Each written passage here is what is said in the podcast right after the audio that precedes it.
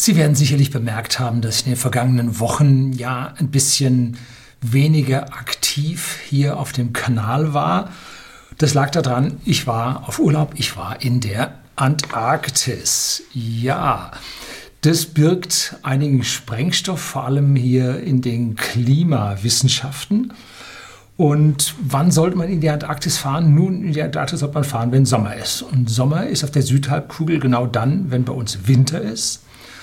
Und wir sind im Februar gefahren, also wir heißt meine Frau und ich.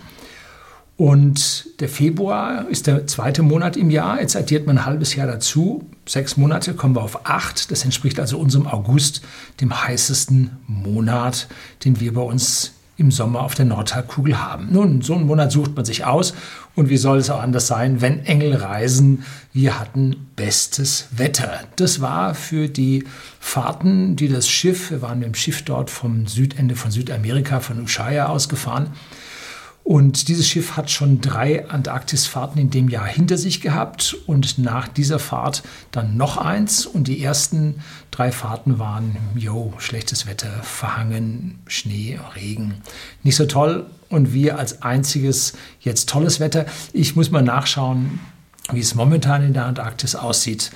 Um, ja, hoffentlich haben auch die nächsten Fahrenden noch einmal schönes Wetter gehabt. Tja, was ich dort erlebt habe, ziemlich viele Dinge. Ich zeige auch heute hier ein paar ja, Bilder, die ich dort, Videosequenzen, die ich dort aufgenommen habe, wird also auch optisch interessant für Sie.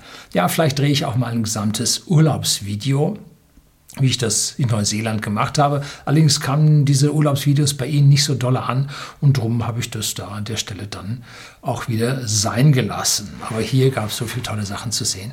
Könnte für jeden interessant sein.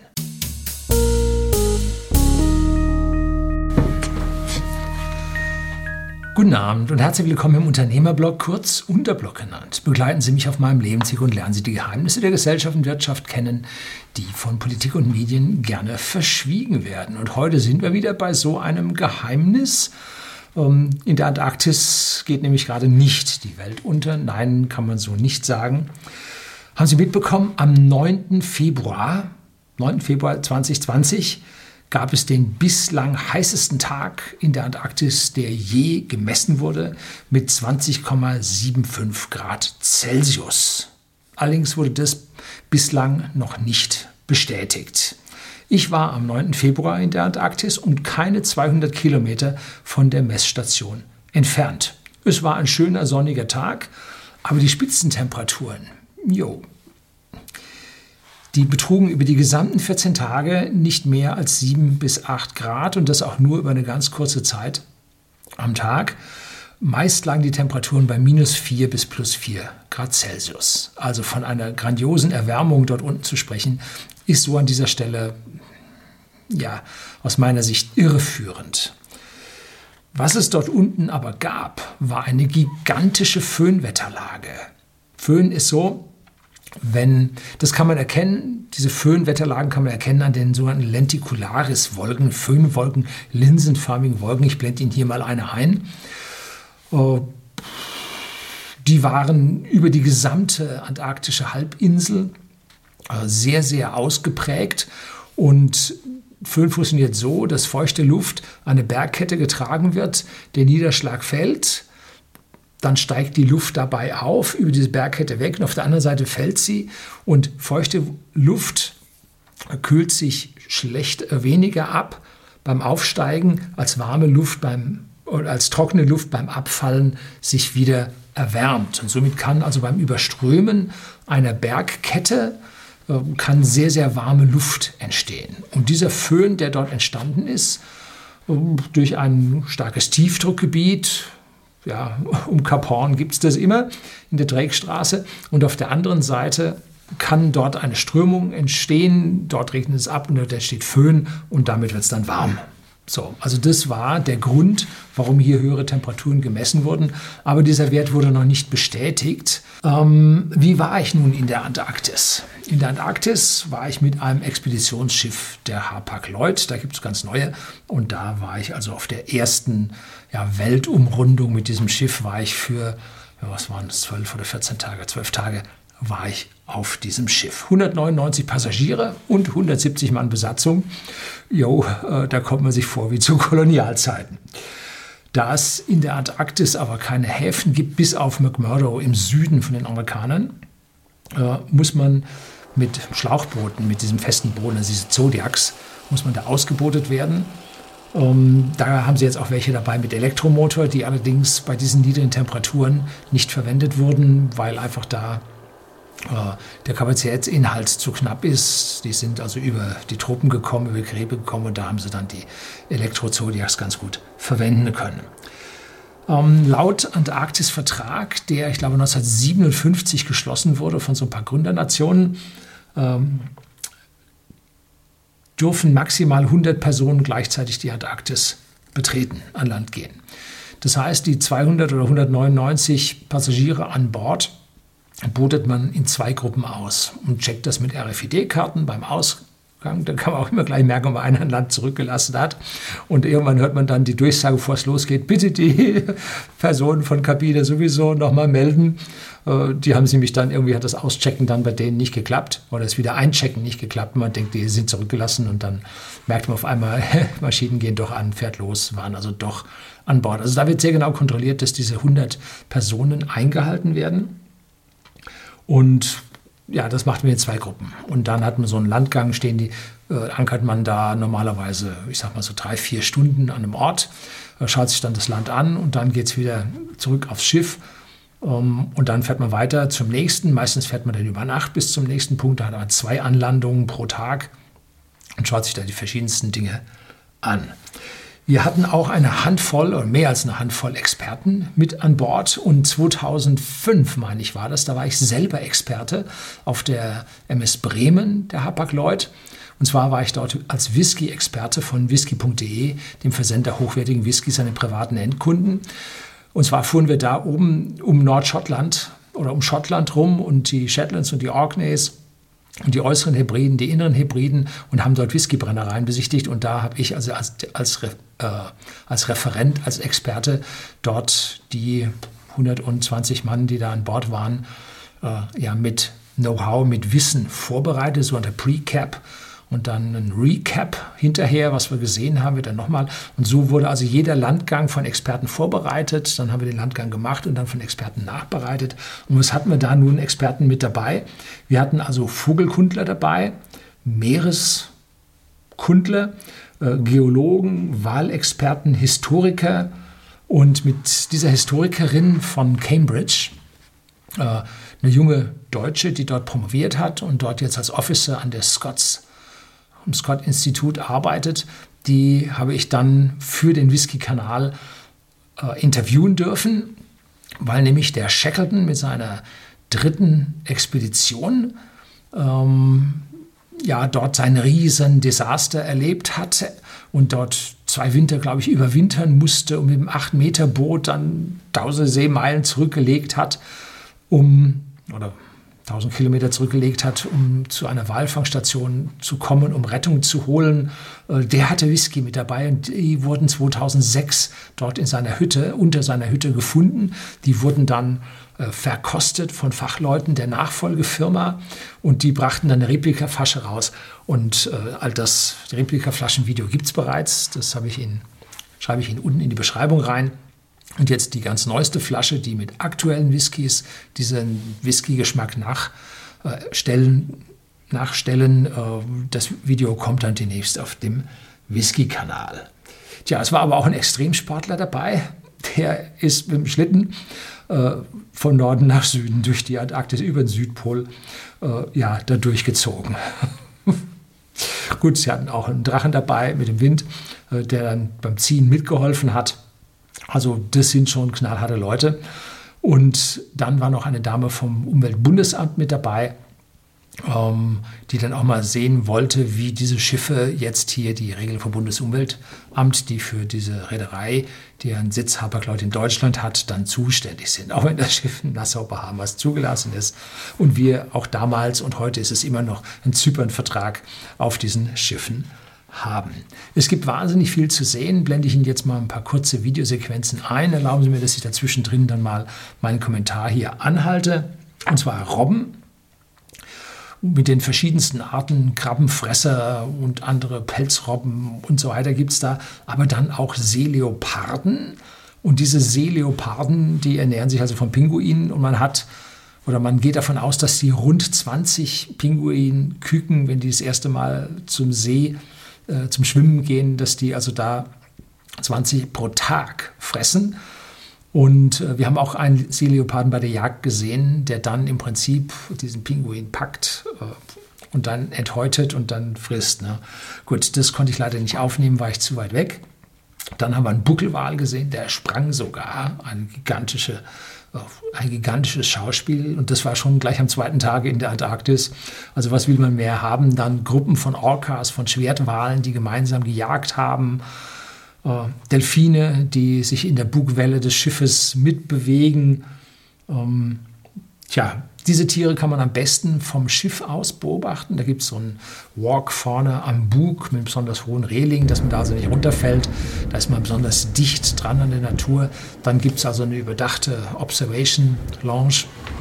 Nicht überdachte, eine ja, verglaste Observation Lounge von denen man dann auch bei schlechtem Wetter beobachten kann und dann oben natürlich dann Decks, von denen man guckt. Also man ist den Tieren dann an dieser Stelle schon sehr nah und das Schiff ist jetzt ja nicht so ein Monsterschiff mit 3000, 4000, sondern das ist ein kleiner, 138 Meter Länge, rund 15.000 Tonnen ja, Gewicht, ich glaube irgendwie so Registertonnen, 12.000 irgendwas. Schlag mich tot. So genau kommt es nicht drauf an, aber es ist halt ein, für einen Kreuzfahrer ein sehr, sehr kleines Schiff. Es gibt aber auch Tiere, die man dort sehen kann. Das funktioniert nur an Land. Und zwar die brütenden Vögel. Einmal Pinguine haben wir vier Sorten gesehen. Und die Kormorane, die dort an den Steilen hängen, dann auch brüten. Und dazu gibt es dann noch Raubmöwen, Sturmvögel und was ist da, Seeschwalben, Sturmschwalben, oh, ja, eine ganze Menge, die uns da die Experten erklärt haben. Die Antarktis ist ganzjährig fast über die gesamte Fläche mit Schnee und Eis bedeckt. Nur im Sommer, im arktischen Sommer, taut da ein bisschen was am Rand auf. Und genau an diesem aufgetauten Rand, wo die Steine sichtbar werden, da können die Vögel dann brüten, weil auf dem Eis gibt es nur eine einzige Tierart, die auf dem Eis brütet, und das ist der Kaiserpinguin. Der legt das Ei auf seine Füße und bedeckt es dann von oben und kann es damit dann wärmen und ausbrüten.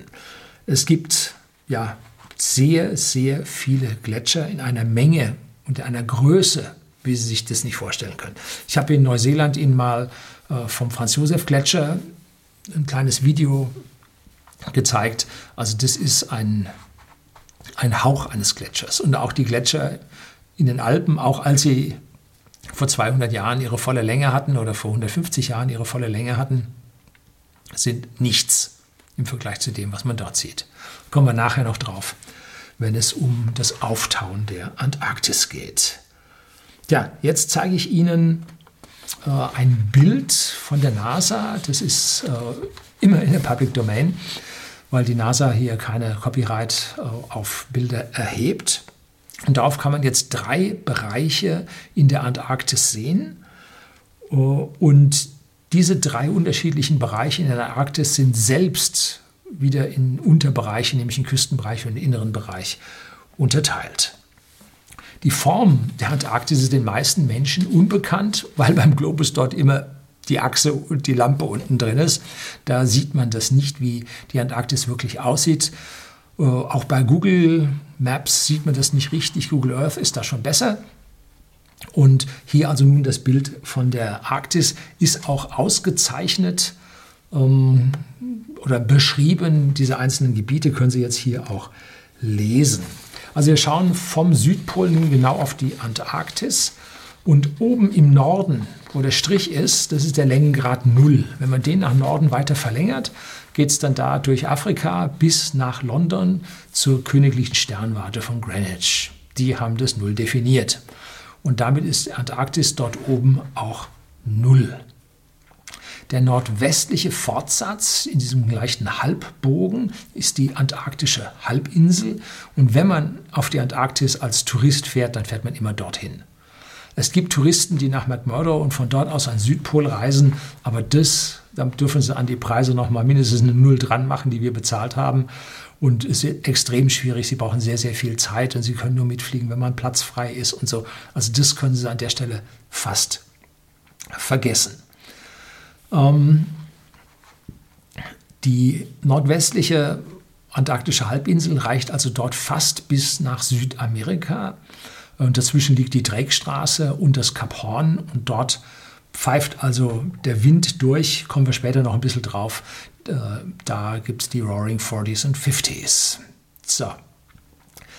Im Süden vom Rossmeer ist das nächste Land Neuseeland. So, jetzt können Sie also ein bisschen so einordnen. Vom Süden aus geht es nach Neuseeland. Äh, Im Norden geht es nach Südafrika, da ist die Basis, von der man aus normalerweise fliegt, ist Kapstadt. Da fliegen die Russen von Kapstadt und von dort aus geht es dann auch zur Neumeier-Station der Deutschen. Da habe ich mal hier ein Video über die Neumeier-Station gedreht, ein Buch von einer Dame, die dort in der alten Neumeier-Station überwintert hat. Das war schon die Vorbereitung hier auf die Antarktisreise. Ähm, die Antarktis ist mit 14 Millionen Quadratkilometern größer als Europa. Europa ist 10,1 Millionen Quadratkilometer und auch größer als die USA mit ihren 9,8 Millionen Quadratkilometer. Der Zentralkontinent wird vom Nordwesten, beginnend auf der antarktischen Halbinsel, knapp am Südpol vorbei, bis nach Süden, nach McMurdo, durch äh, eine Bergkette, den sogenannten antarktischen, transantarktische Kette, Bergkette durchtrennt und teilt die Antarktis in einen großen Ostteil und in einen kleineren, deutlich, deutlich kleineren Westteil. Dieses Hochland im Osten, diese Ostantarktis, äh, hat mittlere Höhen von 2000 bis 4000 Metern und davon ist das meiste Eis. Das ist also ein mächtiger Eispanzer, der da drauf liegt. Da ist also kilometerstarkes Eis und da gibt es auch subglaziale Seen. Das heißt, unten drunter so und so viele Kilometer drunter, gibt es unten oh, Wasser, flüssiges Wasser. Da können Lebewesen aus der Vorzeit drin sein. Und laut den Aussagen des Physikers, der da mitgefahren ist, ähm, wie auch jetzt viele Aussagen hier ähm, in diesem Video von ihm stammen, gibt es tatsächlich seit Jahren fallende Temperaturen. Da gehen die Temperaturen runter in der Ostantarktis. In der Westantarktis gehen sie rauf. Was Sie also in den Medien hören, es wird immer wärmer in der Antarktis, gilt für die kleine Westantarktis. Die große Ostantarktis nimmt die Temperaturen ab. So viel zu selektiven Daten, die hier von den Medien verbreitet werden. Ne? Müssen Sie aufpassen. Da, die Mainstream-Medien sagen genau das, was zu ihrem Klima, zu ihren Klimatheorien, die sie da verfolgen, äh, passt. Und das, was da nicht ist, zum Beispiel wurden auch werden Jahr für Jahr niedrige Temperaturen in der Ostantarktis gemessen. Kälterekord in der Antarktis. Vor 2017 meine ich mit minus 98 Grad oder so. Ne? Ja, wird immer kälter. So passt natürlich in das Bild überhaupt nicht rein, wird von den Medien und der Politik verschwiegen.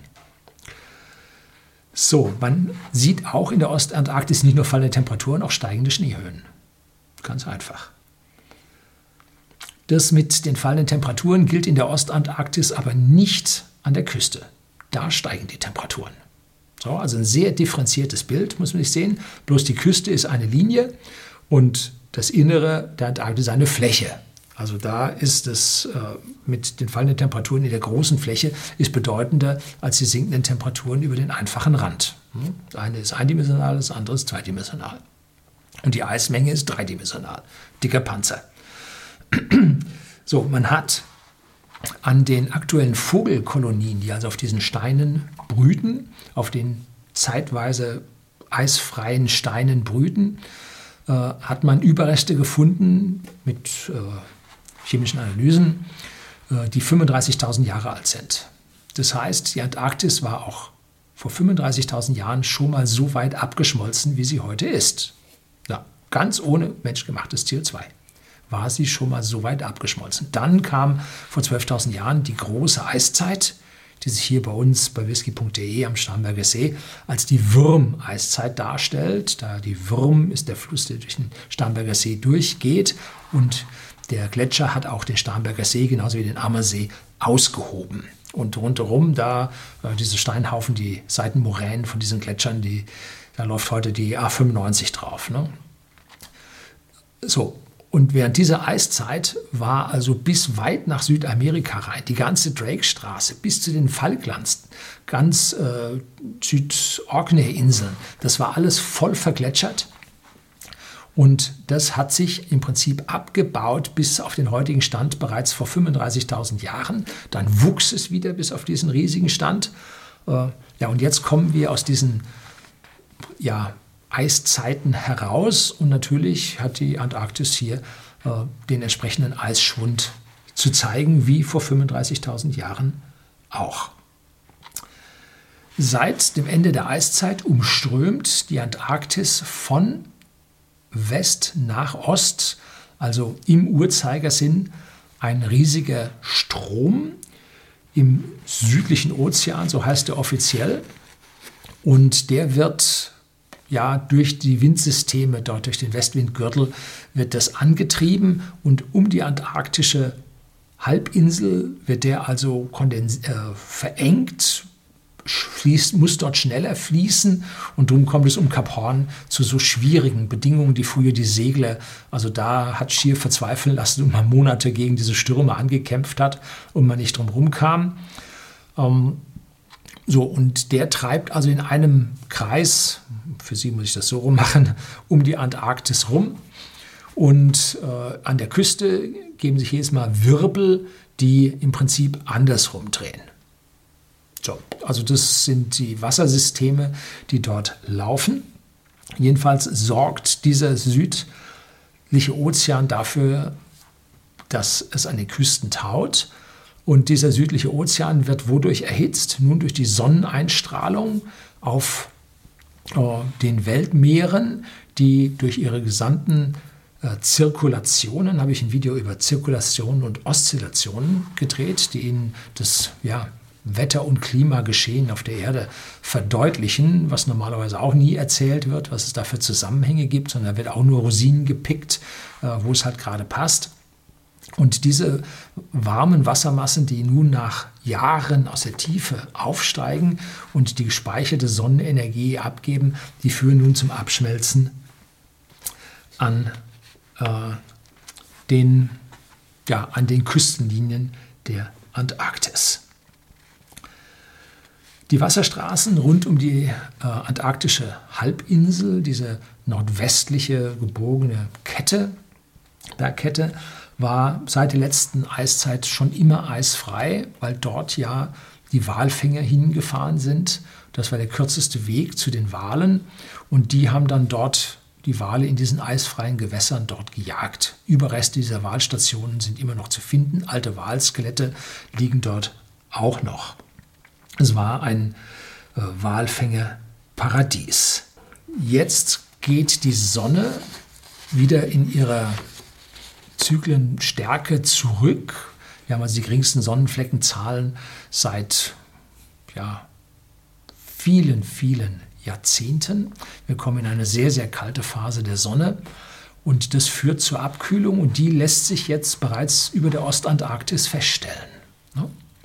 Der Speicher im Wasser der Erde sorgt dafür, dass es dort an den Rändern der Antarktis weiterhin schmilzt. Und an der Stelle, ähm, wo nun der größte Warmstrom ankommt, das ist nämlich der Pazifik, die große pazifische Oszillation mit El Niño und La Niña. Äh, da ist viel, viel Wärme nun in diesen tiefen Wassern gespeichert und die kommen genau in der Amundsensee raus. Ne? Das liegt dem Pazifik gegenüber und genau an der Stelle taut es nun am meisten. Da hat die Antarktis den größten Eisverlust. Ist also kein Wunder, weil dort der größte Ozean, der Pazifik, halt die große eingestrahlte Wärme von den starken Sonnenzyklen nun über die Jahre sich hier an dieser Stelle abgibt. Aber keine Sorge, diese Oszillationen laufen nur ein paar Jahre und El Niño und La Niña äh, zeigen vor dem Beginn eines Kaltzyklus immer die stärksten Aktivitäten. Gibt statistische Zusammenhänge. Ja, jetzt äh, taut es also da am stärksten ab. Und jetzt fragt man natürlich, wie viel taut es ab? Und da gab es also eine sehr schöne Grafik, die ich leider äh, im Netz jetzt nicht wiedergefunden habe. Ich habe die zwar abfotografiert, möchte sie aber nicht verwenden, äh, weil mir das Copyright nicht klar ist und unten der Schriftzug ist zu war die auflösende Kamera meines Handys nicht stark genug, dass ich das nicht lesen konnte, darum kann ich Ihnen das jetzt nicht zeigen. Ähm, tatsächlich nimmt die Eismasse in der Ostantarktis zu. Ja, sie nimmt zu. Damit sind die Aussagen, die ich in der Vergangenheit hier getroffen habe, richtig. Und die Eismasse in Westantarktis. Westantarktis ist also nun ein niederes Gebiet. Das liegt nur, das meiste sind Inseln und flacher Ozean und nur die hohe Eisdecke darüber tut so, als ob das ein Kontinent wäre. Tatsächlich ist der Kontinent im Osten und im Westen sind vorgelagerte Inseln mit einem festen, dicken Eispanzer drüber. Dort nimmt das Eis nun ab und es nimmt stärker ab, als im Osten dazukommt. So. Ähm, wie viel hat nun die Antarktis verloren? In Summe über die letzten 30 Jahre ein Promille. Also nichts wovon man nun meterhohes Wasser ansteigen oder so äh, rechtfertigen könnte. Ein Promille ist in dieser Stelle nichts. Und es zeigt ja auch weltweit, pro Jahr nimmt, äh, nehmen die Ozeane aus welchen Gründen auch immer relativ konstant um zwei bis drei Millimeter Wasserhöhe zu. Laut dieser Experten liegt also 95 Prozent der Eismasse in der, der Welteismasse in der Antarktis, 5 Prozent äh, in Grönland, das ist also, also knapp 95 Prozent und knapp 5 Prozent in Grönland und der Rest sind alle anderen Gletscher auf der Welt. Also die großen Eismassen liegen in der Antarktis und in Grönland. Nordpol, ganz was anderes, der wird immer mal wieder ziemlich eisfrei, auch in den Vergangenheit, in den vergangenen Jahrhunderten. Ähm, denn dort friert mehr Wasser zu Eis. Ja? In der Antarktis regnet oder schneit es drauf und das wird zu Eis, ist also Süßeis. Und am Nordpol ist es Salzeis. Das wird nie sonderlich dick. Bloß letztlich sind halt so ein äh, Climate Warrior Schiff und äh, ein äh, norwegischer, norwegisches Expeditionseisbrecherboot bei Spitzbergen in mehrjährigem Eis stecken geblieben. Auch hier am Nordpol taut es also nicht so sehr. Und habe ich mal die Temperaturen in Deutschland und die Eisbedeckung an den Polen, habe ich hier auch ein Video zugedreht und habe da Rohdaten gezeigt und nicht das, was die Medien uns hier dahin fantasieren. So, interessant am der Antarktis sind die sogenannten Schelfeise. Was ist das? Nun, es gibt zwei Stück davon, zwei große davon, und zwar im Norden eins und im Süden eins. Im Norden ist es das Ronne-Schelfeis und im Süden das Ross-Schelfeis. Das Ronne-Schelfeis liegt also im, in der Weddelsee, im Weddelmeer im Norden. Und das äh, Ross-Schelfeis liegt im Ross, in der Rosssee im Süden. Da liegt also dann auch McMurdo im Süden. Und Norden, nördlich der Weddelsee, liegt also diese vorgelagerte Insel, wo man diese hohen Temperaturen gemessen hat. Das Eis, was sich auf der Antarktis von Jahr zu Jahr mit dem Schneefall bildet, die äh, Stationen, die Neumeier-Stationen, die alten 1 und 2, die versanken also jedes Jahr um ein bis zwei Meter äh, im Boden, im Eis und mussten dann irgendwann nach neun oder zehn Jahren aufgegeben werden. Und die neue Neumeier-Station, die steht auf hydraulischen Stelzen. Die wird also immer angehoben, genauso wie die amerikanische Station am Südpol. Die wird auch immer angehoben damit also das sich ablagernde Eis dann darunter bleibt. Und äh, dieses Eis gleitet nun der Gravitation folgend nach unten, das heißt zum Wasser. Und wo wir schon beim Südpol gerade waren, im Südpol hat man also da die Station gebaut, da hat man dann schönes, schöne Kugel genau am Südpol aufgestellt, äh, mit Fahnen drumherum von dem Antarktisvertrag, den Gründungsmitgliedern. Und wo ist der Südpol? Ist er dort? Nein, ist er nicht.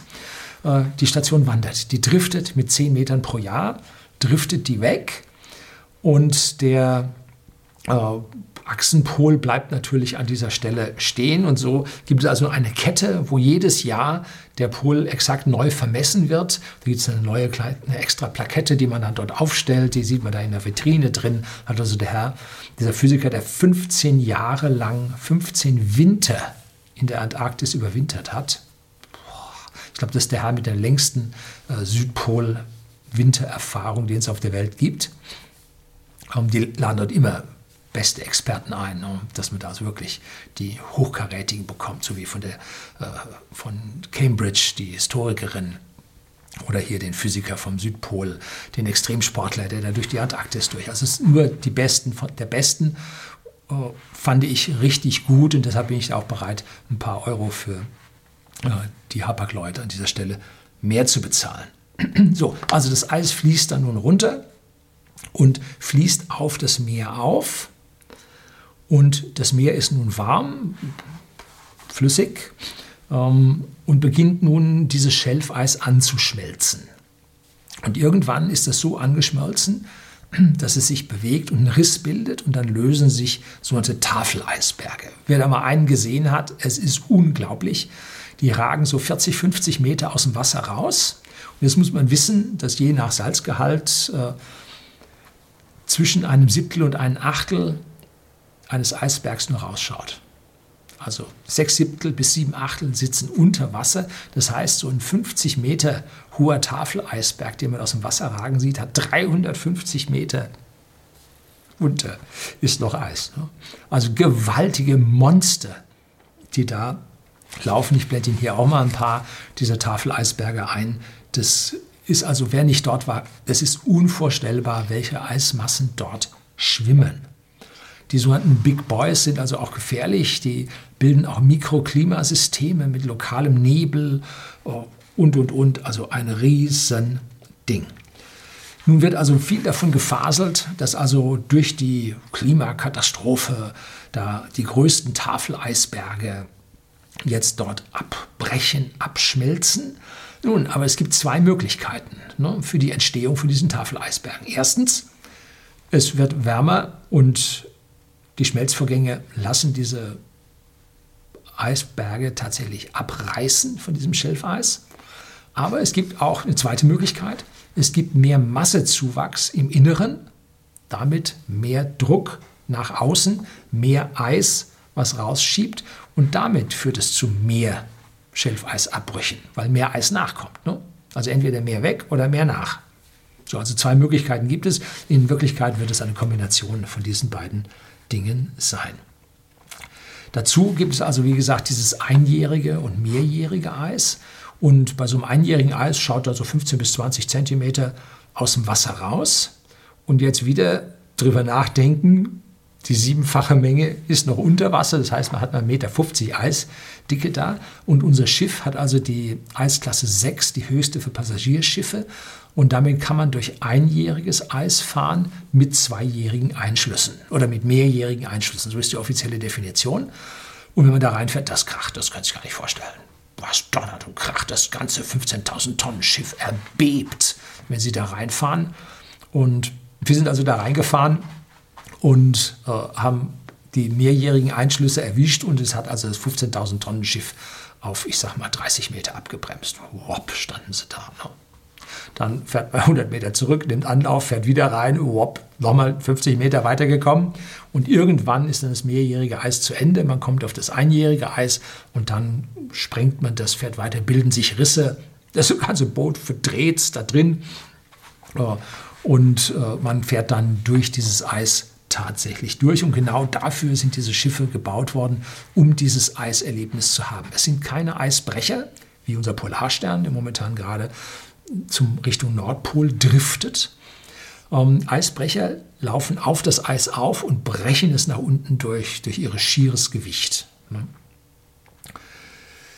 So, und wo sind wir stecken geblieben? Wo konnten wir nicht weiter? Nun, nicht weit von der Station, wo diese höchsten Temperaturen gemessen wurden. Beim Ross Island sind wir dann stecken geblieben, dort mussten wir umkehren und die Weddell-See friert von Jahr zu Jahr mehr zu oder andersrum gesagt, taut von Jahr zu Jahr weniger auf. Das Schelfeis breitet sich dort aus. anders auf der antarktischen Halbinsel, die stärker vom äh, Strom im südlichen Ozean umströmt wird, der die Wärme gespeichert hat von den letzten hohen Sonnenzyklen. Äh, da taut es an den Rändern auf, dass dort also die Pinguine vermehrt brüten können, die Stückzahlen der Pinguine wieder zunehmen. Äh, ganz anders äh, jetzt an der Weddelsee, wo es nun auf die Abstrahlung ankommt, wo der Meeresstrom nicht so durchgeht. Es gibt einen Subwirbel in der Weddelsee, in der auch der Shackleton gefangen war und die sein Schiff dann zerdrückt haben. Ähm, da kommt man heute nun überhaupt nicht mehr rein, so weit wie der Shackleton kam. Das äh, friert nun langsam wieder zu. Also ganz andere Meldung, als Sie in unserer dauerhysterischen Presse an dieser Stelle hören. An der antarktischen Halbinsel, wie gesagt, da taut es stärker auf und das Schelfeis Larsen A und B sind bereits abgetaut, die sind weg. Und vom Larsen Schelfeis C haben sich also nun auch ein paar größere gelöst, darunter glaube ich auch eines der größten. Und vor 20 Jahren ist da schon eins abgebrochen. Und das war der größte bislang vermessene Eisberg, Tafeleisberg überhaupt. Und der hat 18 Jahre gebraucht, ist einmal um die ganze Antarktis äh, mit diesem südlichen Strom rumgewandert, ähm, bis er dann irgendwo Richtung Falklandinseln dann entsprechend komplett abgetaut war. War also ein gigantisches Ding, hat er uns da gezeigt, die ganzen Bilder, wie der da rumgelaufen ist. So, also das zufrierende, das mehr und mehr zufrierende oder die mehr und mehr zufrierende Weddelsee oder das Weddelmeer äh, zeigt, dass dieser Trend an dieser Stelle tatsächlich gestoppt ist und dass die Sonnenzyklen hier tatsächlich den größeren Einfluss haben. Was für ein Fazit ziehe ich jetzt, um mal ein bisschen zum Ende zu kommen? Die Antarktis ist ein wundervoller, aber menschenfeindlicher Ort. Die Tiere haben sich über die Jahrmillionen an dieses Klima angepasst und auch an das schwankende Klima, äh, wie das Eis vor und zurück geht, dass also vor 35.000 Jahren die Vögel schon in den heutigen frei gewordenen Steinkolonien tatsächlich nisten oder genistet haben. Und der, das ganz, ganz große Traurige ist, dass der Mensch über die letzten 200 Jahre oder 250 Jahre 99 Prozent aller Wale getötet hat. Wenn wir überlegen, was für eine Menge Wale wir gesehen haben, täglich mehrere Wale und Walrudel, was muss das für ein Eldorado für die Walfänger gewesen sein? Dass die mit ihren Nussschalen da überhaupt keine Probleme hatten, diese Wale zu fangen. Und dann hat man im Prinzip, sah man da, Station mit Tanks da hat man das, den Waltran hat man da abgefüllt und dann kam ein Segelschiff mit riesige Menge an Fässern und hat dann den Tran abgefüllt und hat ihn dann bei uns in Europa als Lampentreibstoff verwendet. Ja, wie böse und verrückt war das? Ja gut, Saudi-Arabien mit den Ölfeldern war noch nicht entdeckt. Ne? Da haben sie das genommen. Ja, furchtbar. Ne? Und ganz, ganz, die Walbestände erholen sich. Viele Wale sind von der bedrohten Artenliste runtergekommen. Äh, die ganz großen Blauwale zum Beispiel, die gibt es noch verdammt wenig von. Da dauert es wohl noch ein ganz schönes Weilchen, bis die wieder hochkommen. Und umso schlimmer ist es, dass Wale immer noch bejagt werden von Norwegen und von Japan. Und von Japan erzählte äh, der eine Walforscher, Walforscherin, Walforscher, dass dort tatsächlich äh, der Walfang noch von der Regierung subventioniert wird. Das müssen Sie sich mal vorstellen. Der muss subventioniert werden, weil er sich nicht mehr trägt. Die Jugend will kein Wal essen. Das ist mittlerweile rum. Und irgendwelche verknöcherten alten weißen gelben Männer, ja, das war jetzt mehrfach, mehrfach politisch nicht korrekt, äh, die sagen, die müssen weiter bejagt werden. Und zwar aus wissenschaftlichen Gründen. Boah, also da drehen sich mir die Fußnägel. Da kriege ich Gänsehaut. Da schwillt mir der Kamm, wie es so schön heißt. So, die Pinguine gehen also da in die zig Millionen und wir haben also vier Arten gesehen. Das sind die Eselspinguine, die schreien wie die Esel und stinken nach Guano. Also unglaublich. Also bevor sie den ersten Pinguin sehen, riechen sie ihn. Äh, dann die Adele-Pinguine und die äh, Zügelpinguine, das sind drei kleinere Arten. Und einen vierten Kaiserpinguin haben wir nur ein einziges junges Exemplar auf einer Scholle gesehen. Der wird es wohl nicht lange überleben bei den Seeleoparden, wenn er da so ganz alleine ist. Äh, weil die Verteilungsstrategie ist, die Pinguine springen zu 50 oder zu 100 ins Wasser, die Jungen. Äh, und die Seeleoparden kriegen dann einen davon und 99 schwimmen weiter. Das ist die, die Überlebensstrategie der Pinguine. Ähm, denn wenn sie da alleine reinspringen, der Seeleopard kriegt sie. Wenn aber alle reinspringen, der kriegt nur einen. So, das ist die Strategie, die die da haben. Und die Kleinpinguine, die kriegen zwischen ein und drei Eiern. Und die Großpinguine, wie der Königs- der Kaiserpinguin, kriegen nur ein Ei. Dafür leben sie bis zu 50 Jahre. Die kleinen Pinguine nur so bis zu sechs Jahren. Und mit diesem Bruterfolg, da gibt es Jahre, da kommen 95 Prozent der Küken durch. Ähm, damit kann man dann den Bestand um 50 Prozent oder bei den kleinen Pinguinen um 100 Prozent vergrößern. Und es gibt Jahre, da sterben alle, wenn die Witterung halt zwider ist, wenn es dann Haufen schneit, wenn sie keine eisfreien, äh, äh, schneefreien, eisfreien Steinflächen finden, äh, dann war es das für dieses Jahr mit dem Bruterfolg. Ne? Also die Population geht rauf und runter. In Summe nehmen die Pinguine aber zu. Man geht davon aus, das liegt daran, dass die Wahlpopulation nicht so mehr so hoch ist, wie sie früher war. Und die Wahlpopulation hat halt den Krill weggefangen, der jetzt für die Pinguine überbleibt. Ne? So, also da bilden sich neue äh, Gleichgewichte aus, aber die Wale nehmen zu und damit werden dann langfristig die Pinguine auch wieder abnehmen, weil sie dort kein Fressen mehr finden werden. So, werde ich wieder in die Antarktis fahren? Nun, die Wahrscheinlichkeit ist eher gering. Warum? A, kostet das wirklich einen Sack voll Geld. Also wirklich. Und die Anfahrt dahin dauert schon mal vier Tage. Vier Tage hin, vier Tage zurück. Das ist, da brauchen Sie Sitzfleisch. Und das Alter auf den Antarktis-Reiseschiffen oder Expeditionsschiffen ist gering oder ist jünger als das, was man normalerweise auf diesen Kreuzfahrern hat. Da fahren ja die 100-jährigen Begleitung ihrer Eltern. Naja, nehmen wir mal die Partyschiffe und AIDA und so weiter weg. Ähm, aber normalerweise ist das Publikum sehr alt auf diesen Kreuzfahrern. In der Antarktis aber nicht. Das liegt daran, sie machen vorher, müssen sie einen Gesundheitscheck machen vom Arzt. Und wenn sie da nicht gut rauskommen, fahren sie nicht mit. Ähm, das liegt daran, wenn dort unten einer krank wird, einen Herzkasperl bekommt, hatte ein Schiff da unten über Nacht, ähm, dann muss das gesamte Schiff umkehren. Es gibt dort keine Rettungsmöglichkeiten, es gibt dort keinen Hubschrauber, der dahin fliegen kann, es gibt dort keinen Flugplatz, der einen Patienten übernehmen könnte. Das ganze Schiff fährt. Und der Veranstalter hat 200 Passagiere an Bord, die sich dafür extra Urlaub genommen haben, muss dann, Hapag-Lloyd macht das, viele andere äh, Betreiber machen das nicht, das ganze Geld zurückerstatten oder einen hohen Prozentsatz des Geldes zurückerstatten von dieser Kreuzfahrt. Äh, ob sie vom Flug zurückerstatten, hm, wage ich zu bezweifeln, weiß ich nicht. Ähm, sodass an dieser Stelle ein, ein Unfall, ein Schwerverletzter, immer zum Abbruch der Reise des ganzen Schiffes führt.